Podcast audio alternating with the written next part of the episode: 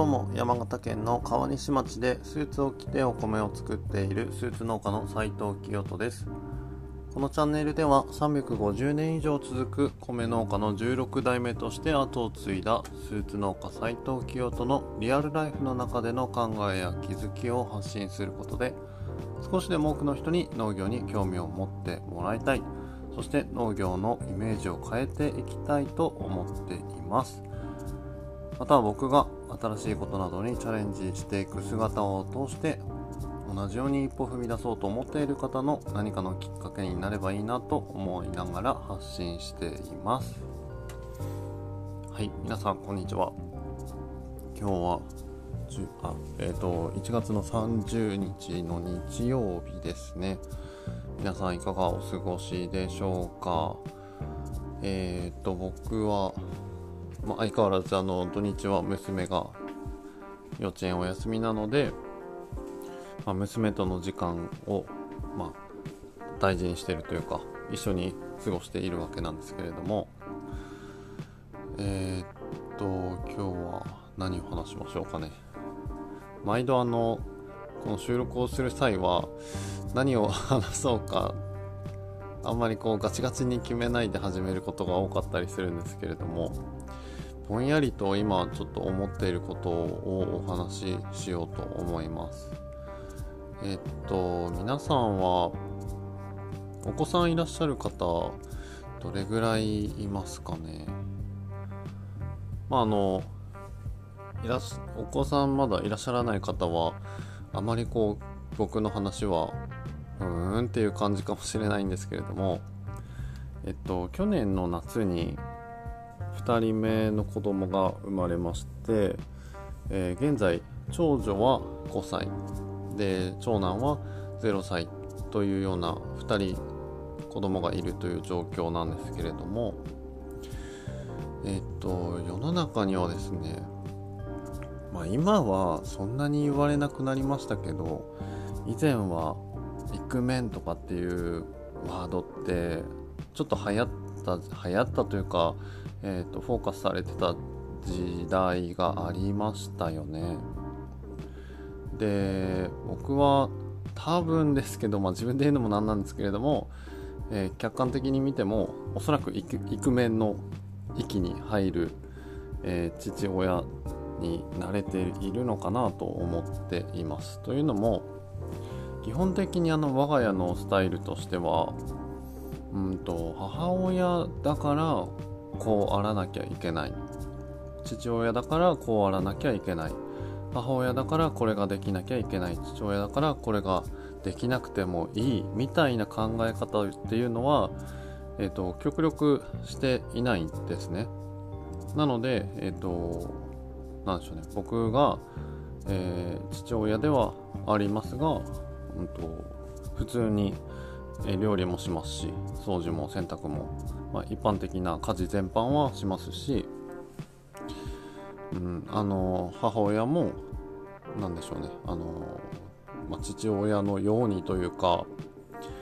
一般的な感じでこう父親ってこう体を使ってよく子供と遊ぶみたいな イメージを持たれる方も多いとは思うんですけど、えー、っとそんな感じで僕の妻も何でしょうね。僕以上に体を使って子供と一緒に遊んだり騒いだりとかっていうこともありますし当然あの、えー、うちの妻はもちろんもちろんというかあの何でもできるんですね。一般的な家事もできるし、えー、お裁縫関係だったりだとかすごいあの本当に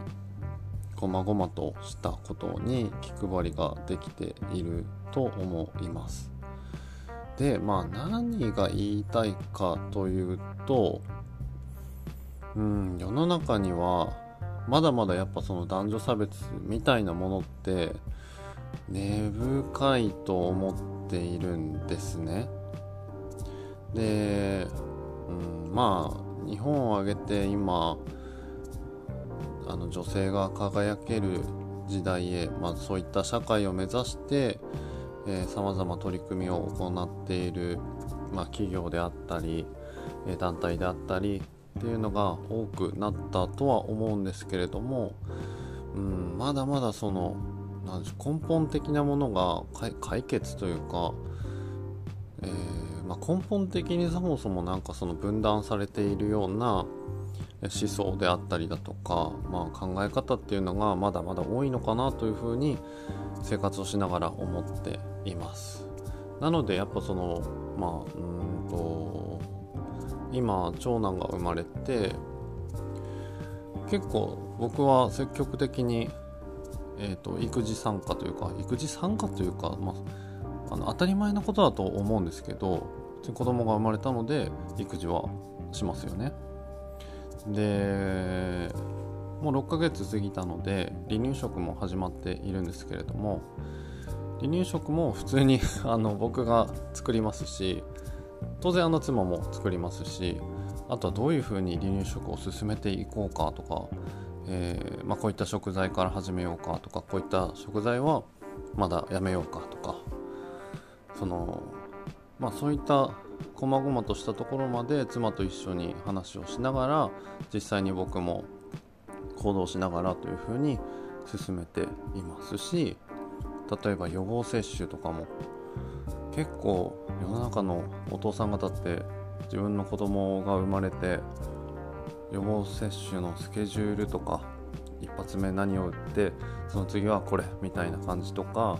あとはその自分の子供の成長曲線が今どういう状況にあるのかとか平均的な体重とか身長と比べて自分の子供はどういうふうに、えー、発育しているのかとかっていうのそういうなんかこう細かいところまでなんかなんとなくですけど父親ってあのタッチしなくてもいいというかなんかそれが普通だよねみたいな感覚って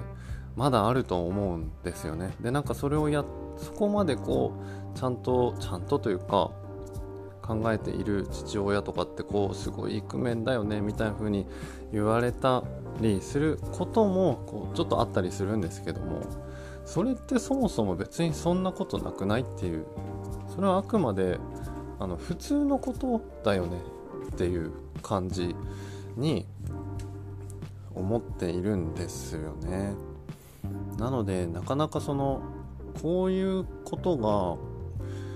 世の中的にはこう普通というか一般的なことだよねっていう風になっていかない限りなかなか本当の意味でその女性と男性の区別だったり差別だったりとかっていうのはなくなっていかないのかもしれないなっていう風に子育てをしながら今感じています。でうーん。できれば僕は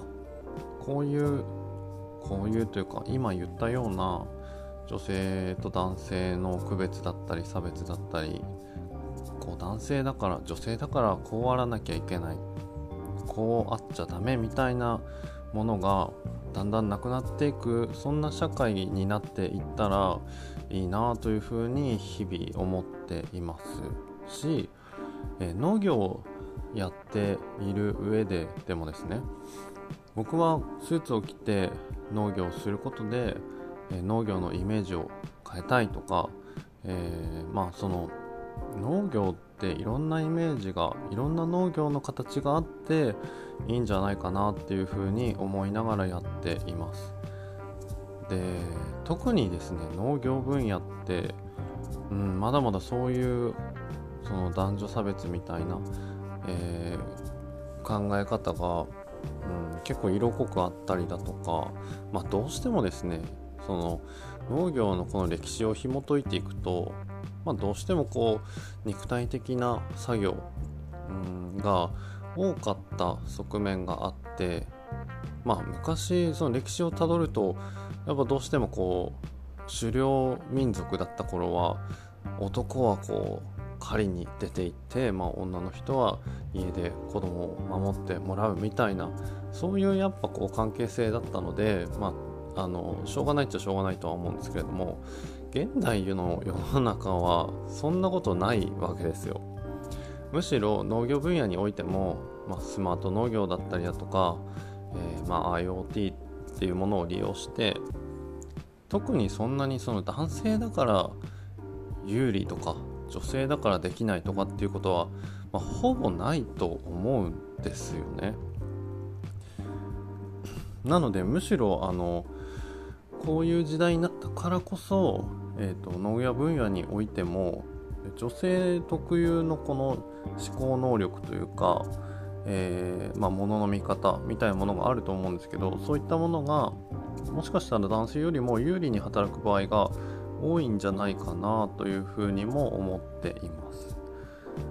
そういったちょっと詳しいことに関してはまた別の機会にお話をしていこうと思うんですけれども、まあ、まとめると、まあ、今育児をして生活をしている中でやっぱりこの男女差別区別みたいなものがなくなっていくといいなと思いながら日々生活をしているという今日はそんなお話でした。なんとなくあの伝わってくれたらいいなと思うんですけれども決してあの勘違いしてほしくないのはあの誰かを何かをこう否定したりあのなんでしょうね傷つけたいとかあの自分の方が正しいんだとかそういうことを言っているわけではないので、うん、なんかその辺はちょっと勘違いしはしてほしくないんですけれどもまあみんな結局のところもっと自由にというか、うん、気持ちよく生きられる社会生活っていうものができたらいいよねというようなお話でした。はい。今日も最後まで聞いていただいてありがとうございました。えっ、ー、と、プロフィール欄に僕のインスタだったりだとか、えー、ホームページだったりを載せていますので、ぜひ気になった方はそちらもご覧いただければ嬉しいです。それではまた次回お会いしましょう。スーツ農家斎藤清人でした。さようなら。